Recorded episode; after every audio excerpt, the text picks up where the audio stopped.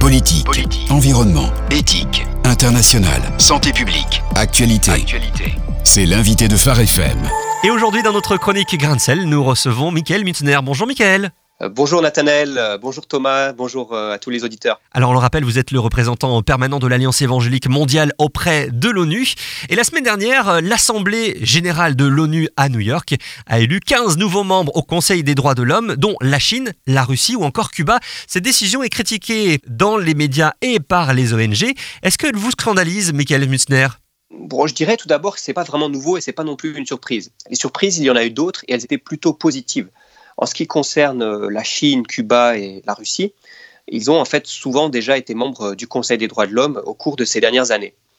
La présence de ces États au sein de l'organe onusien en charge de la promotion et de la défense des droits de l'homme ne représente donc euh, finalement rien de nouveau sous le soleil. D'accord, mais lorsque le Conseil des droits de l'homme a été créé en 2006, n'était-ce pas justement pour éviter que cet organe ne soit paralysé par des États peu respectueux des libertés fondamentales? Euh, sur le papier, c'est vrai hein, que l'Assemblée générale de l'ONU euh, n'est censée élire que les bons élèves. Euh, elle est surtout aussi obligée en fait de respecter une juste représentation des différentes régions du monde. Et le but, c'est d'avoir un organe représentatif. Mais ce qui est déterminant et qu'il faut comprendre ici, c'est qu'on est face à une instance dans laquelle sont élus des États par d'autres États. Mmh. Donc, contrairement à d'autres organes de l'ONU qui sont composés d'experts et qui sont indépendants, ici, on a affaire à un organe politique. Alors l'avantage, c'est que le Conseil des droits de l'homme a beaucoup de poids, parce que ce sont euh, les détenteurs de l'autorité régalienne qui y participent. Et il y a par exemple euh, donc euh, cet organe a l'autorité pour mandater des missions d'enquête dans les pays. Et les désavantages, c'est donc qu'il dépend de la bonne volonté d'États qui vont agir en fonction des intérêts de leur politique étrangère. Et oui, exactement. Et il faut tout simplement admettre cette réalité, à mon avis, ne pas se faire d'illusions. Le Conseil des droits de l'homme reflète la réalité des rapports de force au sein de la communauté internationale. Mais malgré ses limites, le Conseil des droits de l'homme fait aussi un travail très utile. Et d'ailleurs, le fait d'être élu ne met pas forcément l'État à l'abri de la critique. Est-ce que vous avez un exemple, Michael Mutzner?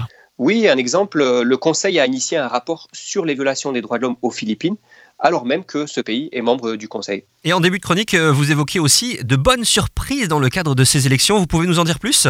Oui, souvent, chaque région négocie d'abord à l'interne pour se mettre d'accord sur les États qui se présenteront comme candidats. Et au final, il y a en général le même nombre de candidats que de sièges disponibles. Par exemple, pour l'Europe, il y avait deux places vacantes et deux candidats, la France et le Royaume-Uni, qui bien sûr ont été euh, tous les deux élus. Les, ONG plaident depuis longtemps pour que les États présentent plus de candidats afin d'avoir un processus plus compétitif où les moins bons élèves ne sont pas élus.